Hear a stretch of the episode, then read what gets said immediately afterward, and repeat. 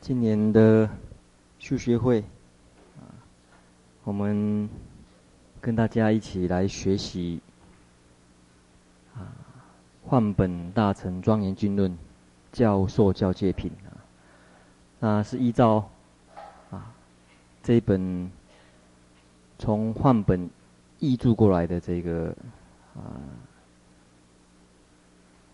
名字叫《大乘止观导论》呢，我们以这个为教材哈。那我们首先看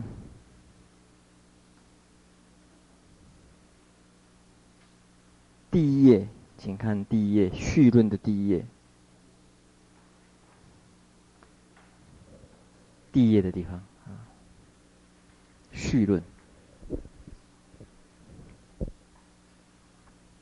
有关于第一章序论，有关于我们看第一节，有关于大乘庄严经论啊。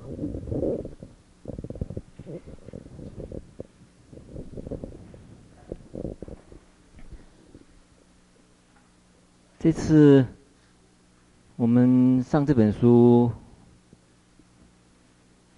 也除了谈里面内容以外呢，也兼有一点导读的这个性质哈。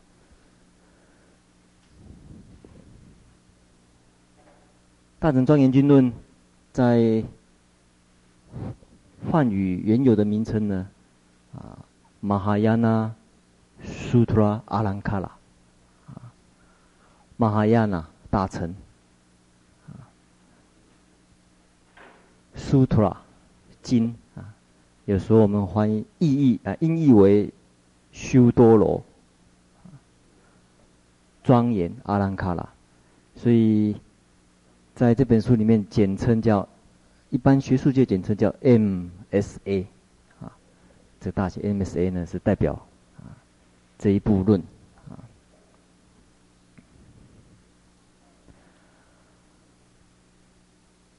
那从经名来看，其实它是把大乘的经，它加以去开示显扬。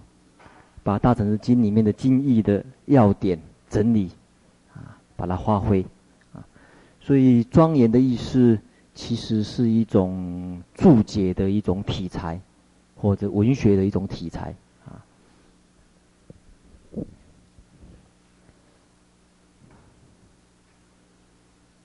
那但是在唐朝有一位叫做。婆罗波密多罗的法师，他翻译的时候，他翻译成大乘，然后庄严，庄严是放在这个地方来的啊，经论啊。我按照整个顺序的话是大乘经庄严论啊，叫顺序是如此。嗯哼，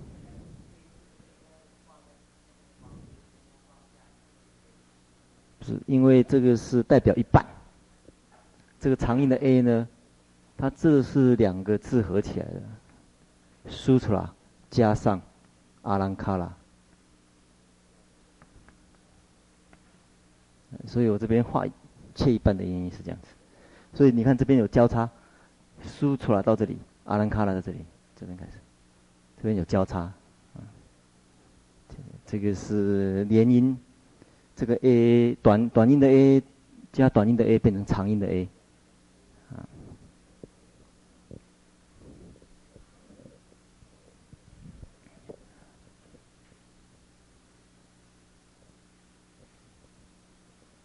所以分开来念，马哈亚那苏图拉，瓶子阿兰卡拉，但是整个念马哈亚那苏图拉阿兰卡拉，长音连过去了。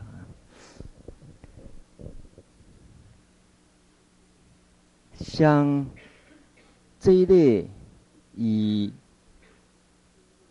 庄严作为注解书的或者论书的，还有其他的经典像，请看第三页。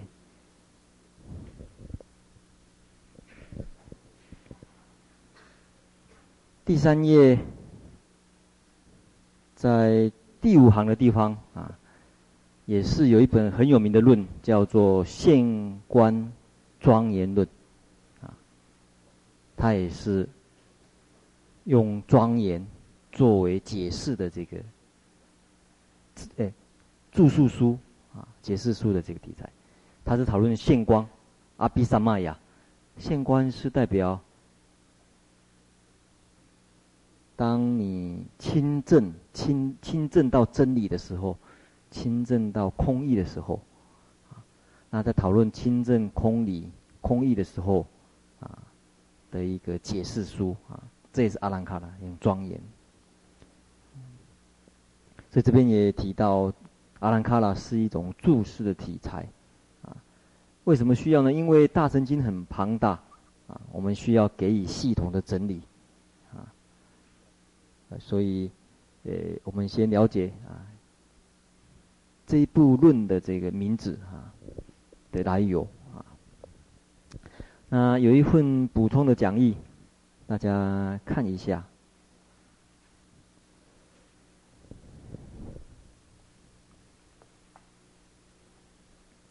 先请看左手边的啊，有一些还没拿到的啊，请到后面拿一下。先看左手边。这部论在唐朝的时候有被翻译，啊，大家看到，在左手边，这是大正上三十册五百九十页，我们看中间那一栏，也就 B 栏。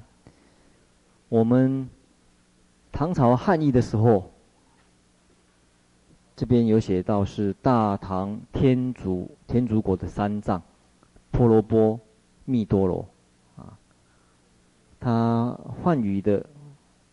这个原来呢是称为是这么念的啊，普拉巴，普拉巴我们翻译成婆罗波啊，普拉巴的意思是光明的意思啊，光明阿巴，普拉巴都是光明的意思啊，这个光明，光明无量光，阿弥陀佛叫无量光，这个光也是同样用这个阿巴这个字啊，阿弥达巴，阿弥陀佛那个他。爸，那个爸那个字，无量光也是用这个光光明。弥多拉，有朋友啊，光明的朋友，你他的用这个来当成他的名称啊啊，这是这位法师的这个名称啊。这个这个名称不错哈，你假如有一个朋友是一个光明的朋友啊，带带你往光明的路子走的朋友。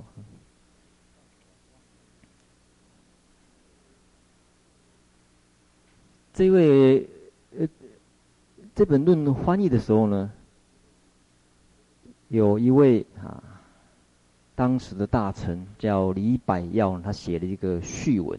这个序文在 A 栏的地方啊，就是左手边啊五百九十页 A 栏上栏的地方呢，在后半段，我们看后半段 A 栏的一二三四五六第六行，他有介绍这位翻译者。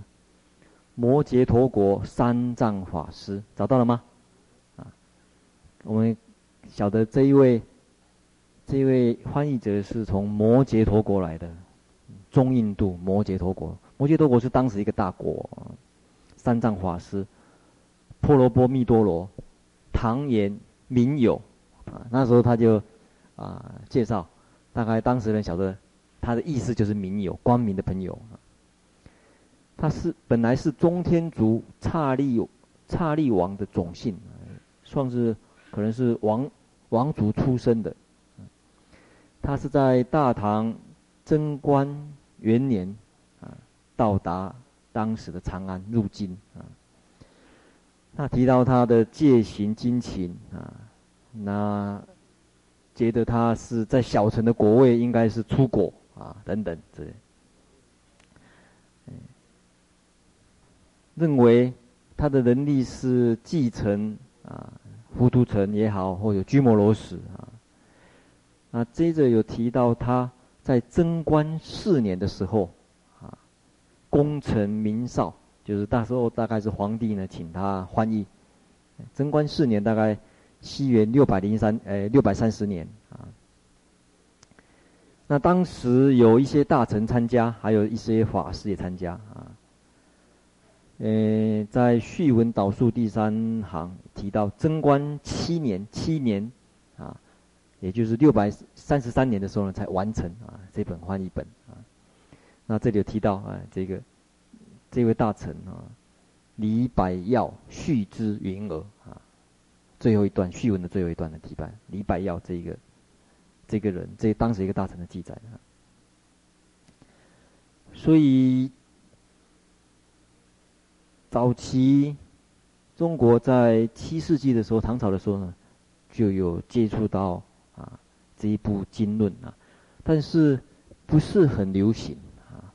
大概有几个原因之，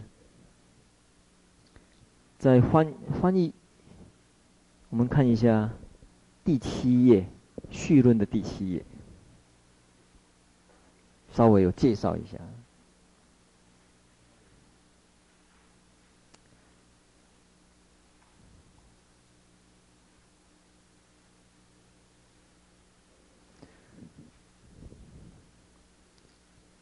事实上，这位论师，有的人认为他的名字中间还要加上一个“卡拉”两个字啊，所以波罗波迦罗密多罗，有的有时候有加上这个“卡拉”这两个字啊。提到他在西元六三三年呢，诶，翻译完毕以后，他不久就去世了。那一年翻译完就去世了。那事实上，这个译本呃，有一些呢，嗯，翻译的时候呢，比较有可能有瑕疵的地方哈。还是怎么样？因为发觉像目前范文本，我们这一品有五十一个颂啊，但是呃，目前唐译本呢，好像浓缩成三十三个颂啊。另外有一些消减原文中很多的文字，另外有一些原先是宋文的部分呢，跑到长行去了啊啊，也也有把长行的这个解释的文章呢，内容呢删列不一的也有啊。这些状况啊，所以这就是为什么啊有必要重新再根据梵文本重新再翻译一次的这个原因啊。那这本书，这本书的这个有关于它的作者啊，大家请看第三页，再回头看第三页。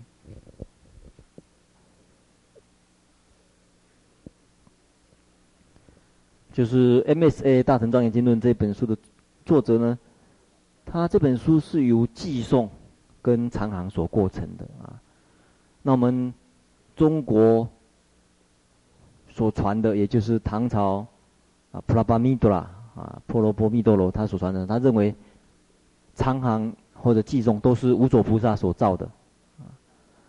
但是西藏的这个传承啊，认为寄送是弥勒造。那长行呢是世心所造。那这本呃论出来以后有注疏啊，有释论，有解释的这个论书啊，是安慧论师解释的，还有简称的叫 SAV 啊。那我们现在手头所用的这本教材呢，也有把安慧的解释呢放进去。大家看一下，我们解释的部分，请看六十三页。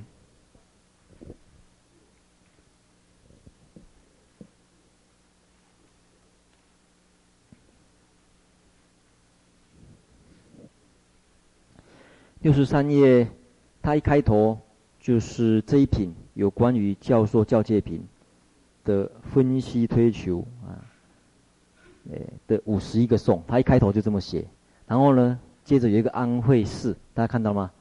啊，比较小字的安慧寺，较小字的体啊，这个部分就是我们把藏译本，因为安慧释只有藏译本，我们把藏译本的安慧释呢，把它放进去的，这样比较好阅读，可以看得清楚，可以看得出来安慧释，它哪一段是在解释哪一段啊？那大家接着看，我们有做了一些科判哈，像世间的修正一啊一点一信解增长，接着呢历尽生子劫，性解令令增长啊，这个是偈颂的部分。然后呢，接着有长行的部分呢来解释啊，像六十四页，六十四页第一个偈颂完，接着呢就长行的解释，信解令增长是由于要通往上等的风味啊等等，这个就很简单的一个长行解释。接着呢，我们再加上去安徽的注释啊，比较啊又细的这个解释啊，所以整个呃这本书是这样子来呈现。啊，给大家便利阅读的啊。那其实还有另外一本印度的这个著述书，是由无信论师呢他所做的啊。大家看一下，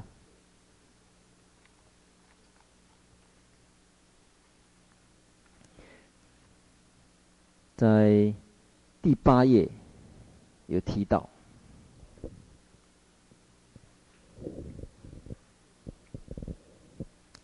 第八页有提到安慧，斯蒂拉玛蒂啊，斯蒂拉玛蒂，安慧啊，他的名字也不错啊。玛蒂是呃智慧的意思，斯蒂拉很稳定啊，很稳定的智慧。安慧安这个地方安是稳稳定啊，平安的这个意思，很 stable，非常稳定的这种智慧。另外一位论师吴信，啊，这个这名字是在说明空的道理，无自信，其实无自信。啊，斯巴巴吧，所以很多印度论师的名字啊，这个就好比我们中中国佛教里面大家的法名一样啊，都取。有一些这个喜欢啊，就是说，大部分很多都跟佛教有关系的这个名字在里面。像无着也是，无着这也是一个呃很好的一个法名，无着不执着啊。上嘎上嘎是执着的意思，啊上嘎不执着。嗯，这个弥勒迈陀雷亚迈陀雷亚这个是音译了啦，看不出来是什么意思。迈陀雷亚是。慈慈悲的意思，慈，所以弥勒有时候人家翻译成慈氏，嗯，就是这个道理。世亲，啊，有时候翻译成天亲，瓦斯半度啊，这个瓦斯是或者呃有我我们有时候翻译成天啊是啊，事实上是说明这一个天。天天上的人，啊，天人，天人的好朋友、亲友，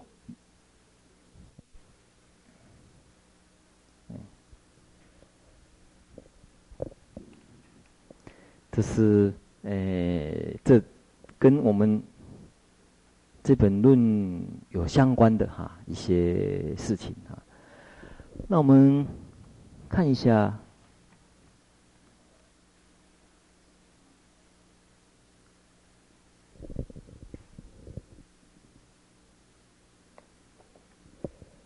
有关于这本论到底，请看第四页，到底在瑜伽行派的发展史中啊，它扮演什么样子的地位？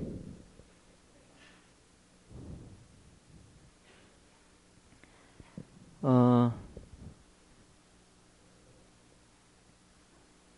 大家看嘉花的这一份讲义的右手边啊。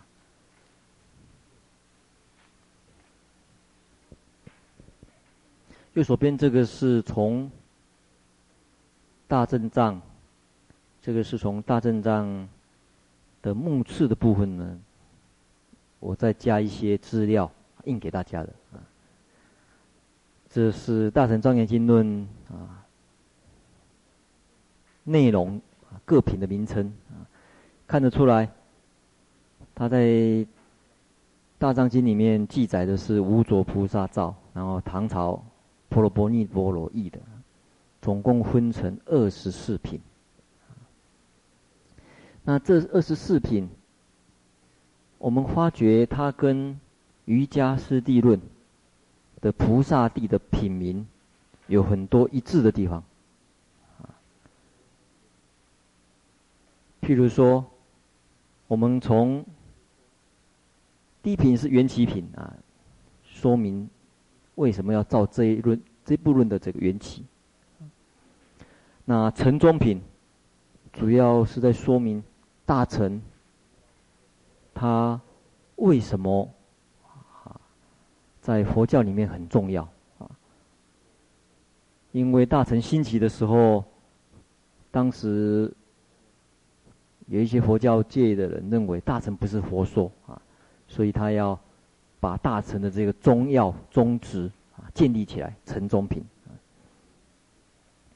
那皈依皈依品呢？提到在一切皈依当中，以大乘皈依为最上。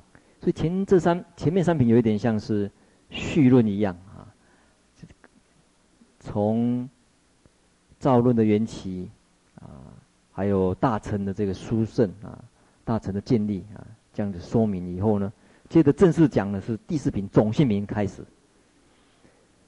那大家假如回去对照《瑜伽师地论》的菩萨地讲讲菩萨的这个修行位次的地方呢，发觉他的品名啊，大大大大概呢是一致的。种性讲菩萨种性是什么？讲花心啊，讲自利利他二利，这一个内容啊。那。底下有一个对照的是梵本啊，梵本有的人把它编辑成大约二十品左右啊，二十品，所以前面两品啊归成一品啊，开合稍微有所不同啊，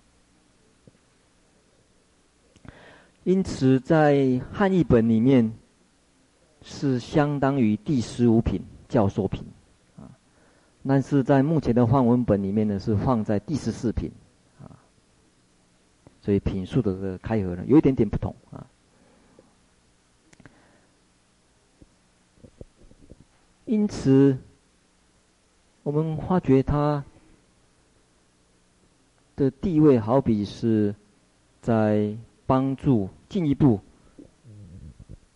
当瑜伽师地论啊，瑜伽行派也就就是瑜伽行派。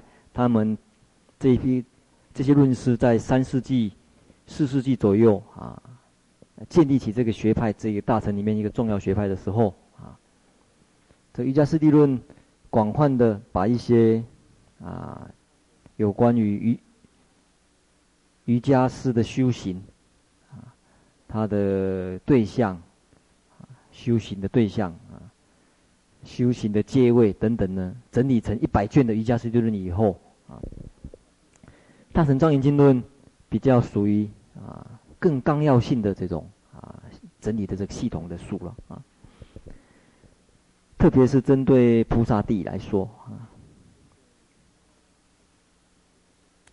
那在我们再看一下。加花讲义的左手边，啊，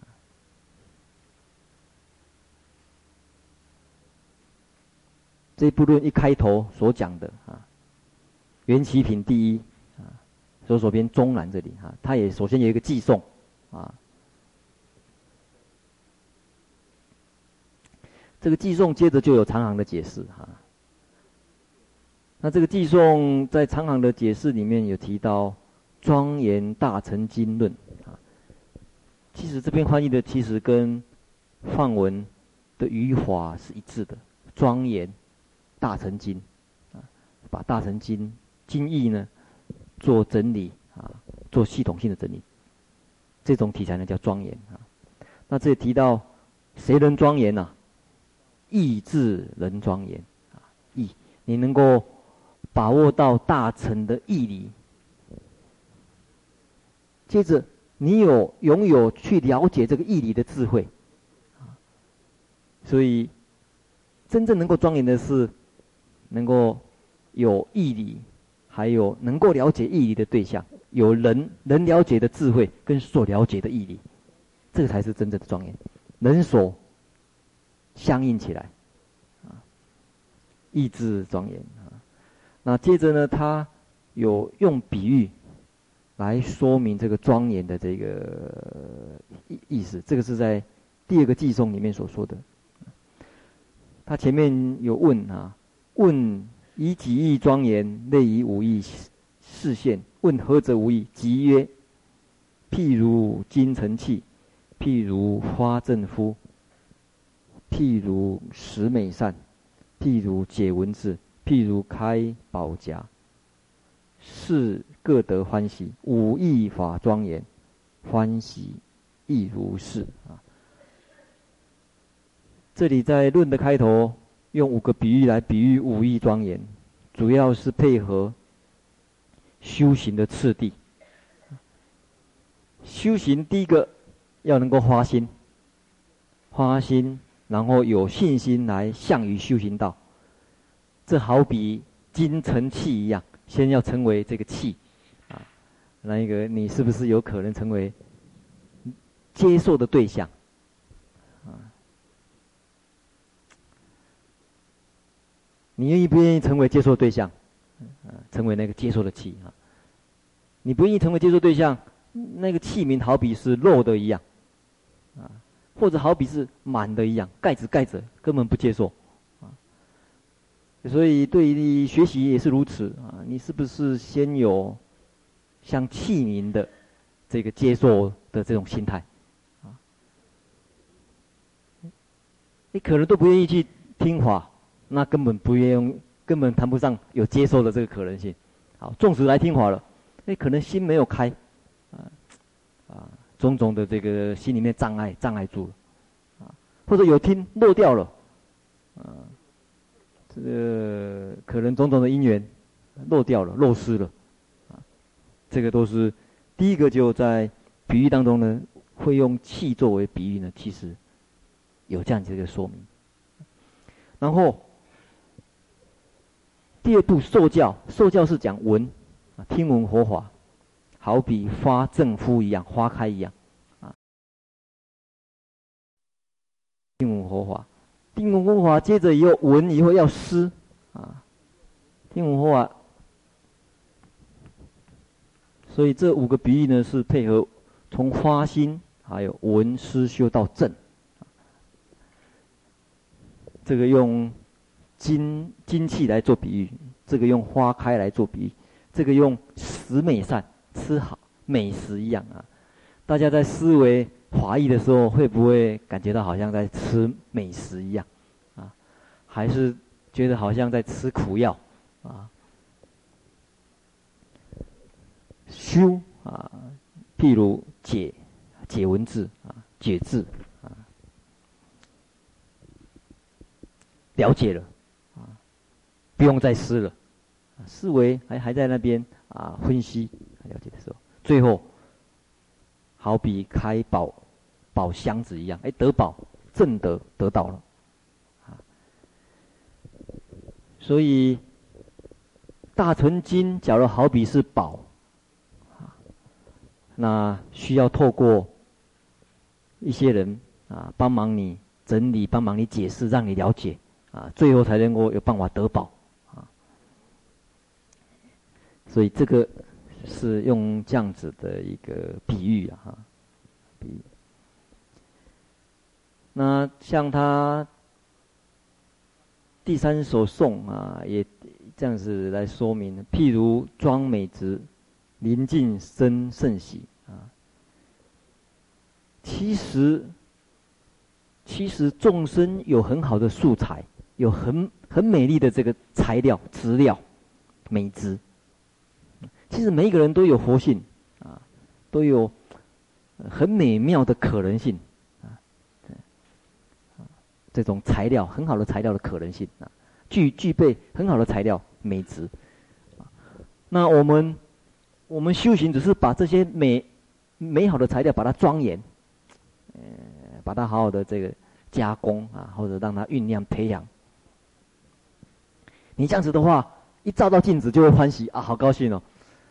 本来天生丽质啊，天生丽质，然后再加上化妆一下，庄严一下，一照到镜子，哇，真的是美若天仙，更高兴啊！诶，他用这样子的比喻，就是来说明，诶，你假如能够学习大乘法啊的话呢，哎，有这样子的一些这个欢喜在里面啊。特特别是大乘法里面强调的那种深广义啊，那一种呃无量劫啊、无量广大的这种、嗯、这种嗯这种心量的规划啊。以及对无量众生那种无穷无穷的这种啊信心、啊、耐心，这可以讲都是大乘华一个很特别的地方啊。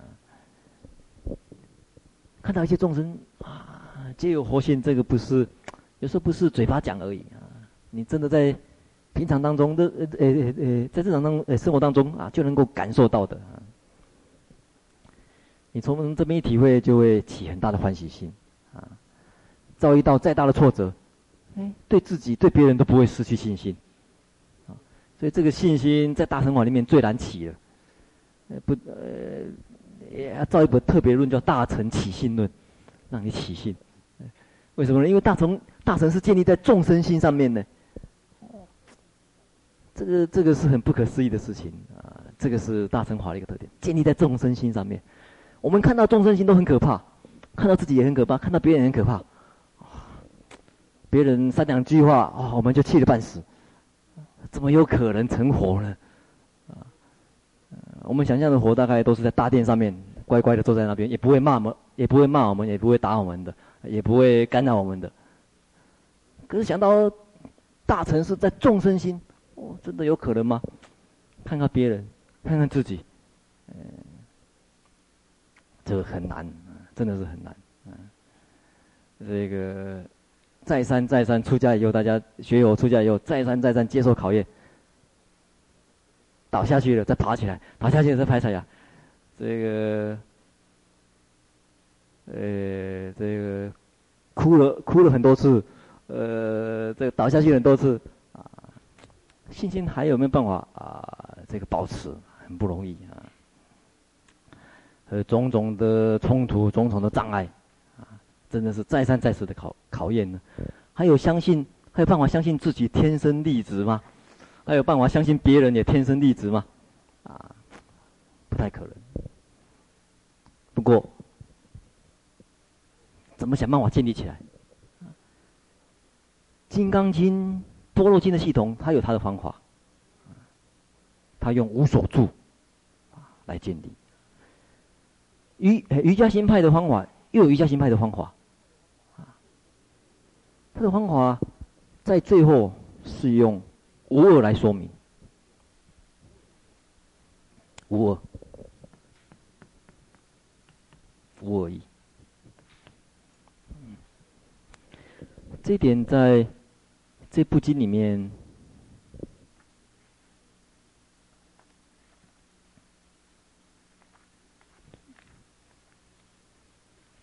请看一下六十七页。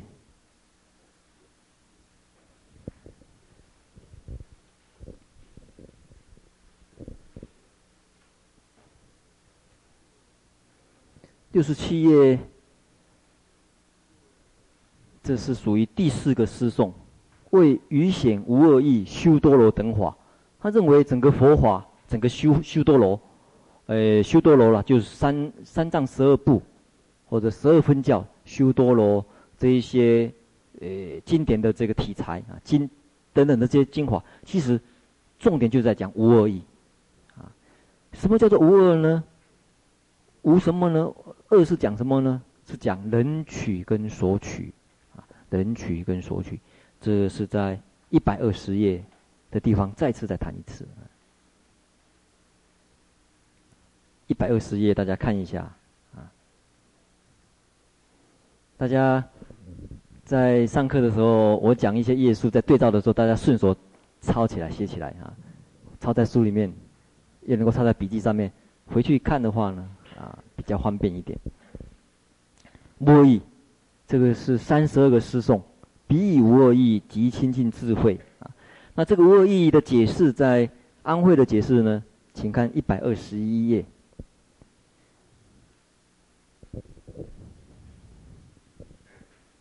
这里就是瑜伽行派的精华的地方了，也就是它的醍醐的地方了。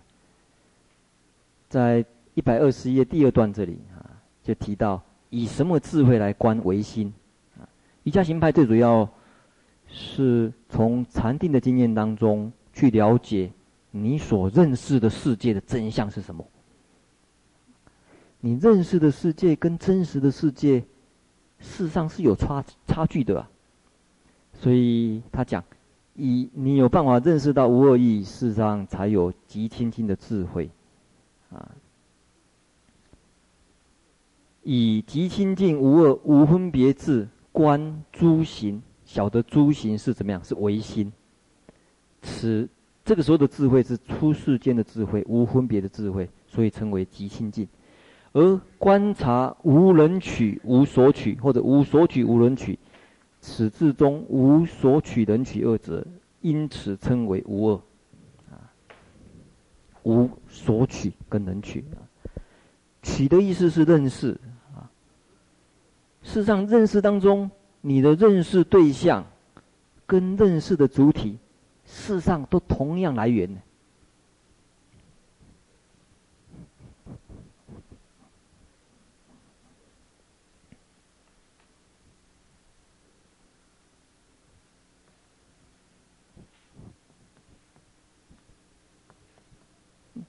我们都一般来讲，一般都认为心去认识境的时候，境真实被我直接认识到。我认识我所认识的境就是这样子，我所看到的世界就是真实这就是这样子，非常非常有把握。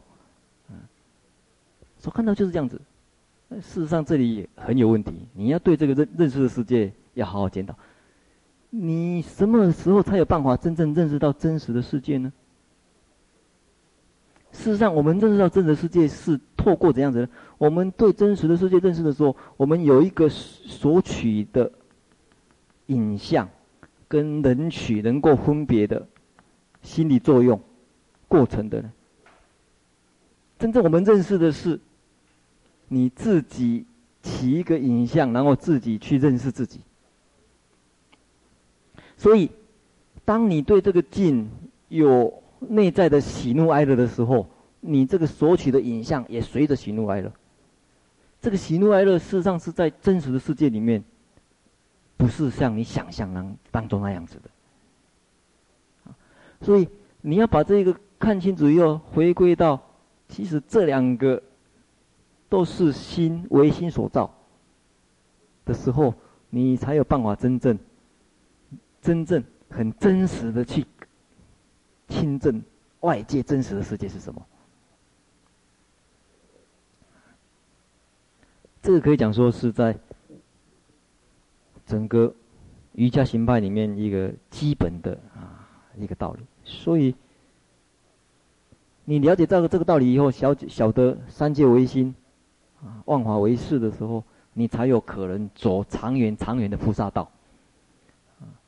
才有可能走长远、长远菩萨道，才不会疲倦，啊，才不会退转，啊，否则真的是三两下就气得半死，啊，三两下就倒下去了啊，真的是啊很重要、很重要的一个呃学习的一个目标。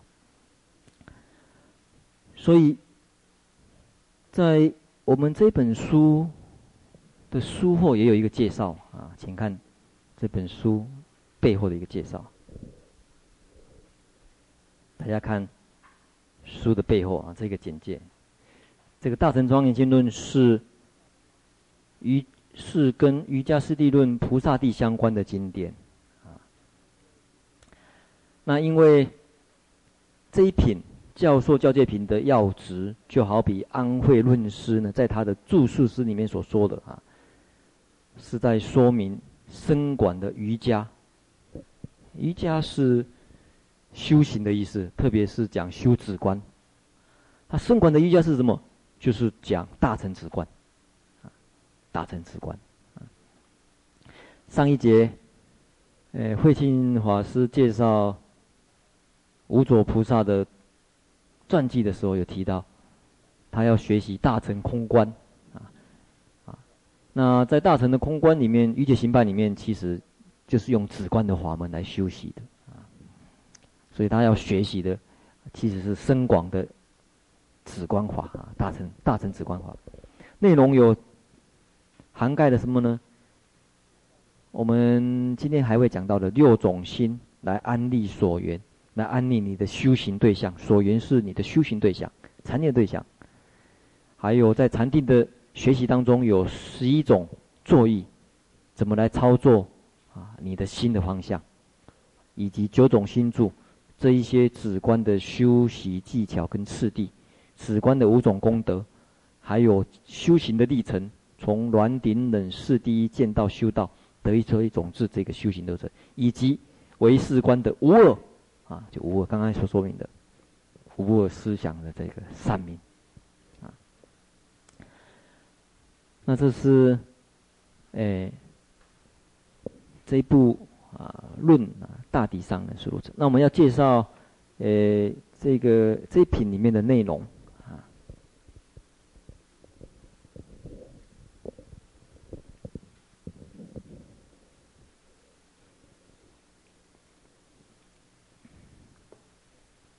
这品的内容最简单的一个科判是二十三页。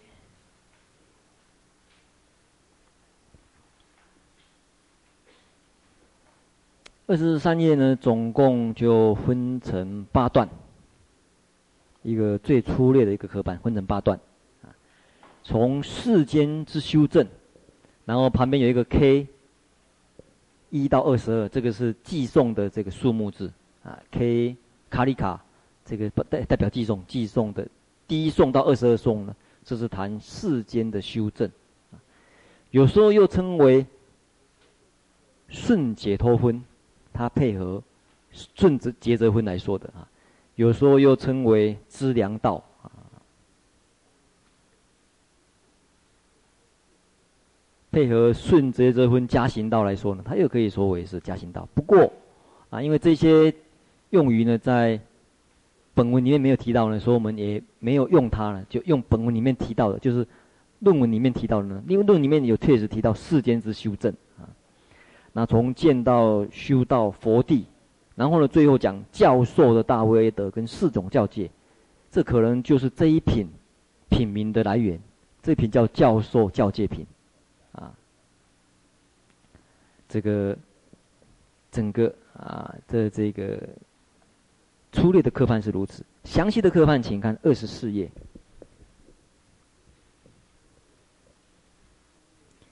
这二十四页就很详细的这个内容科判哈。另外，它有附这个页数的对照表。世间的修正是在你要你假如要看范文原点的话呢，是在三十页；假如要看译注的话呢，是六十三页。大家找到了吗？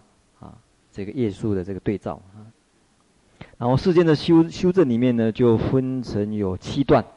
世间修正呢，第一段的话呢，它分成七段，从一点一到一点七啊，整个讲禅一一点一是讲禅定的堪能性跟功德，这个就代表世间的修正呢，第一颂到二十二颂的部分。那这是这个呃。简单的啊介绍这一品啊的内容呢，大概是说明这个啊。那有五十一个诗颂，那有五十一个诗颂。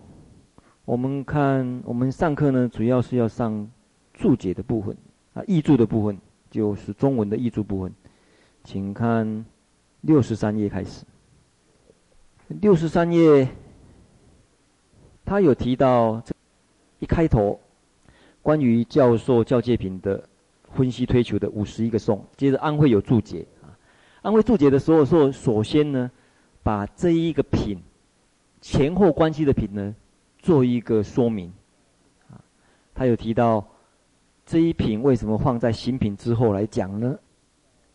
有关于这一点，在这一品的最后。啊这一品的这个最后呢，一百五十四页，请看一百五十四页，应该是从一百五十三页的最后开始哈，一百五十三页有一个摄颂叫做无但呐，摄颂，找到了吗？最后第二行摄颂，这个一般印度的论师在整理的时候呢，都会把一些要点用一个诗颂呢给他，给他这个嗯收摄，就是嗯哎便于便于掌握啊，掌握里面的义理文句用的义理跟文句用的，这个称为这种这种题材叫无但呐摄颂。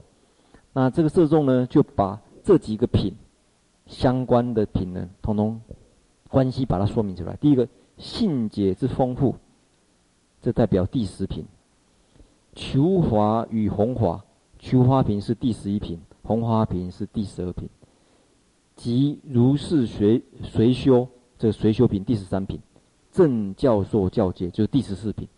所以他这个颂呢，就把第十品到第十四品。的关系呢，简单的说明，啊，简单的说明，而且，而且呢，他还说明，大家请看一百五十四页安安慧的解释的说明，这个说明呢，诶，很重要，就是他把菩萨地的这一个内容呢，做这样子的一个分分判的。他说，关于摄颂，事实上是在解释什么呢？解释所学处如是学、能修学三则中总摄如是学的部分。为什么呢？请看，请看九十二个注解，一百五十四页下面一个注解，九十二个注解。九十二一一一百五十四页九十二个注解底下九十二个注解，他有所说所学处。如是学、能修学这三者是出于菩萨地。菩萨地里面有这么说，瑜伽师地菩萨。他说，假如你要了解菩萨地，你要你可以从三个要点去了解。哪三个要点？列列说菩萨若所学处，所学处就是菩萨所应该学习的对象是什么？若如是学，如是学就是学习的方法。若能修学，就是学习者。你要了解菩萨，什么是菩萨所应该学的对象？处。什么是菩萨者能够修习者？能能能学者，或者能修学都可以啊。所学所学处。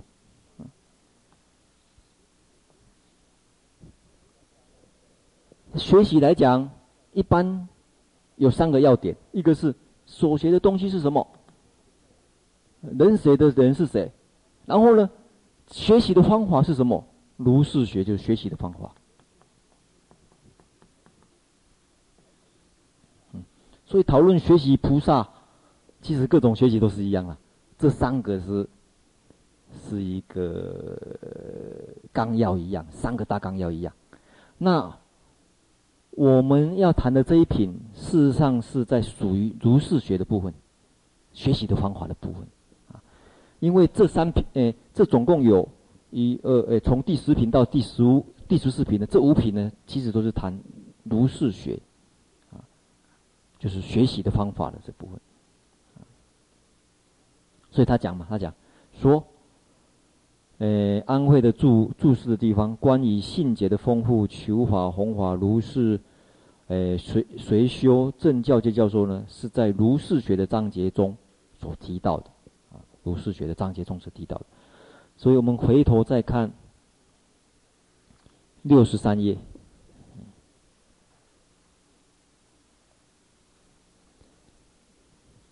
他这里呢，大家。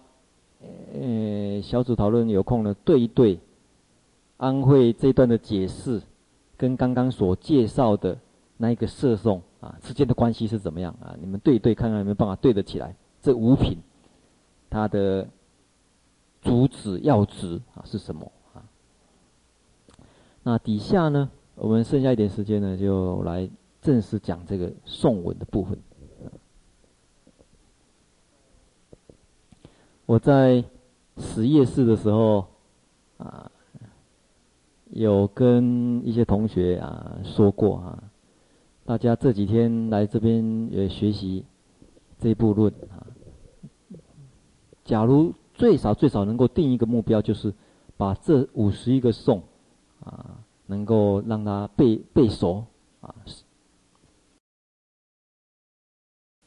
那这样子的话呢，就非常有帮助。为什么呢？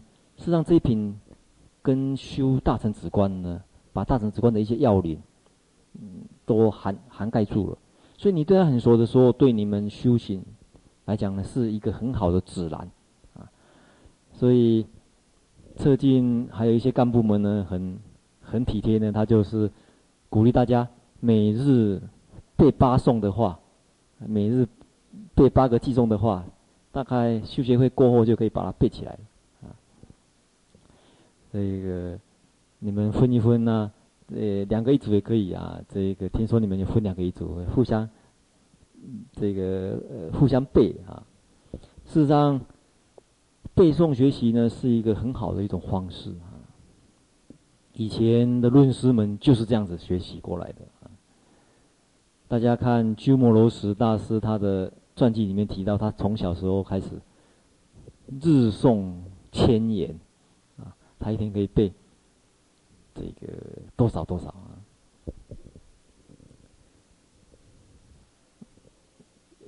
我在佛音所开这个课的时候，这类的课的时候，假如是属于语言范文啊，梵语的学习、梵语解读学习的方面呢，期末的时候都是考背诵、背诵梵文的部分，就是背诵这个前面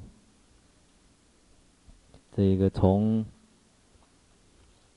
三十页开始，从三十页背到期末的时候背到五十九页，三十页背到五十九页，这个背诵梵文的部分。那这类习惯背诵完，事实上对他们梵文的学习啊，有很大的帮助。那我们我们我们这一次修学会没有叫你们背梵文，就背啊梵文的部分呢而已。那。这个诗诵题哈，我们配合中国的这个诗诵题呢，我们用五言四句的这个方式来配合。那它有一些诗诵呢，我们有改用七言四句或者七言八句的方式。这个在六十一页的地方有提到啊，这个诗颂的这个我们的原则啊，诗颂做的原则。中国根据中国的传统的五言五五言或者七言的诗体啊，来来做的。好，我们看六十三页，六十三页第一个诗颂。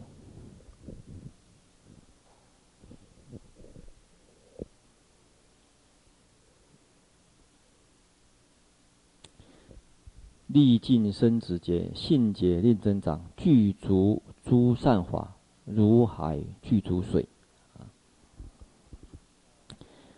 那这里提到，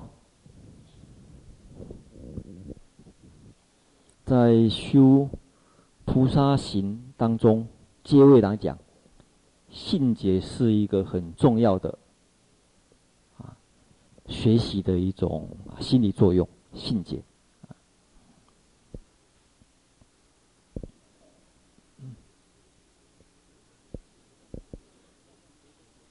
学习这个信节要学多久呢？要学一个阿僧只节，一个阿僧只节，哎，阿僧只的意思是无量的意思，要无量劫，但是这个无量是在印度的数目字里面的一个单位啊，所以并不是讲那种啊抽象性的无量，而是讲真的是有一个数目字呢，叫做无量这个单位，这单位我忘了是多少个零呐，这不晓得十的几次方的零忘记了哈。回去对一对呢，这个印度的这个数学，所以递进我们想象啊，比如说，假如十得八个零的话啊，大概是几百万、几亿、几亿年还是怎么样啊？而且不止你劫，所以大家学菩萨道，想想不用太着急啊。的意思就是，光学一个信解行为，大家看注解六十三页的那个注解。信解行为就要一个阿僧只劫，哎，不过很难讲，可能在座很多人已经都已经学学满了也不一定啊。要学信解，信解有时候又翻译成圣解。嗯，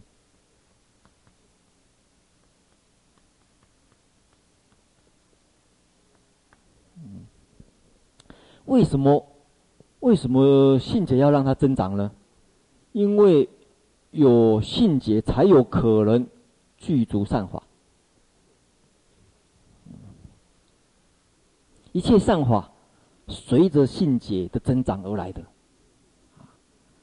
当你对你自己，当你对别人、对一切众生失去信心的时候，就不容易累积善法了。而是这个所有的上华累积，要累积像海一样，像海一样具足啊水啊，满满的啊，这是。第一个诗颂啊，那这个诗颂，我们看六十四页，它的注解很简单啊，它注解只是注解“信解令增长”这个字而已啊，这这一个哎这句而已。他说为什么要信解令令增长呢？因为要使你通往上等啊，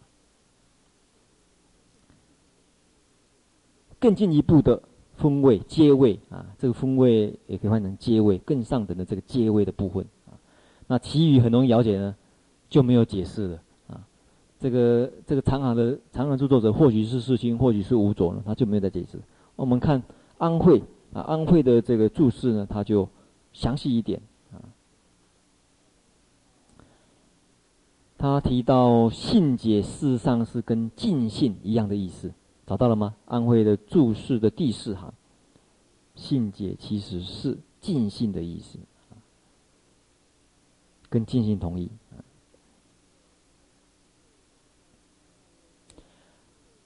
那在你在信解行为使信信解或者尽信逐渐增大，在四第一法当中净信增上，这个称为叫做使净信解增长。或者逐步往上得到性解行为，称为使性解增长，也就是在性解行为的软位，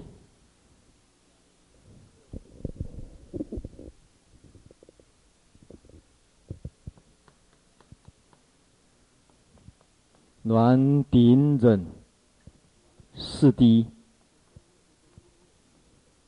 这四个阶位，他的修行。事实上是，这边已经简单的讲出来了。修行第一步要晓得明如幻，意第二个顶位的时候晓得意如幻，忍位的时候晓得索取不可得。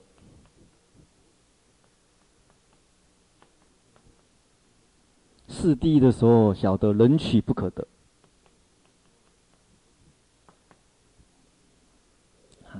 其实，其实这个步骤已经把，呃，瑜伽瑜伽行派里面的修行步骤很简洁的表现出来了，而且很有用，啊，非常有用。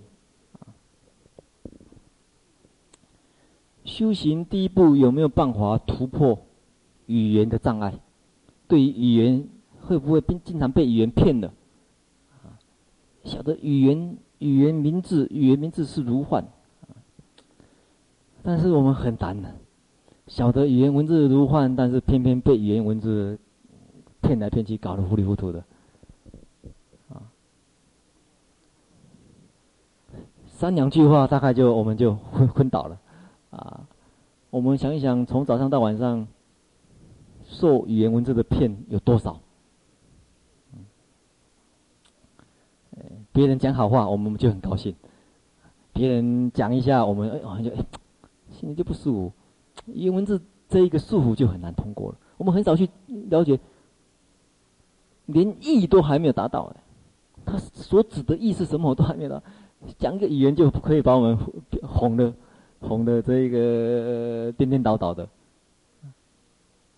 进一步，意晓得所指的意也如幻。进一步了解你内心所取，事实上是不可得，啊，所取的尽不可得，再达到人取不可得，这是在信解行为所要学习的这个啊，这个认识作用的啊解脱部的这个阶段啊，解脱的这部位，因为。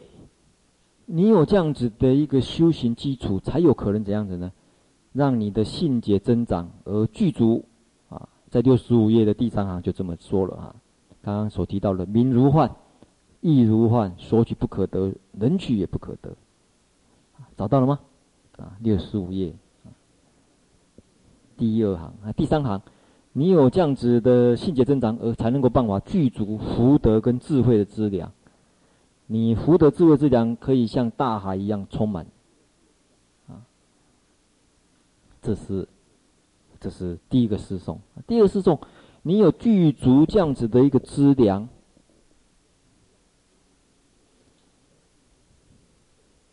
如是具具这样一个资粮，初亲近佛子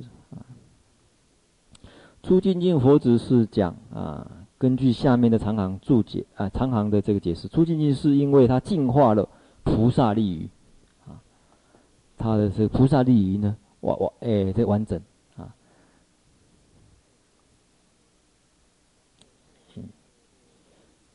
然后能够不颠倒掌握义理，正确了解大乘，而具足极致啊，极致是讲文文化面多闻。暖心，暖心呢，是讲他其实是讲禅定啊，禅定的资粮。为什么呢？因为暖心他讲他的心有办法离开种种的盖跟障，五盖五五盖的障碍，贪嗔痴啊，不是，哎，这个贪嗔啊，这个掉举啊，昏沉。疑，这一些障碍，其实这些障碍的话，其实要靠啊禅定的质量，啊，所以心柔软的人啊，心柔软的人，事实上是他的这个覆盖的东西少啊。什么东西会覆盖？贪爱会覆盖，嗔恨心会覆盖，散乱心也会覆盖，昏沉的心也会覆盖，啊，疑心也会覆盖啊。这些离远离以后，才成为才有办法叫暖心。有这样子的，有文，就是所以这这个会成为定的资，这是定的资粮。极致呢，会变成慧的资粮，智慧的资粮。啊，精勤与修习，这是这是第二个颂啊。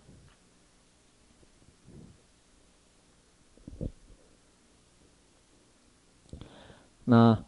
我们今天第一节呢，先把这部论啊，有相关的一些啊事情呢，做一个解说，也把前面两个诗颂呢啊，这个简单的说明了。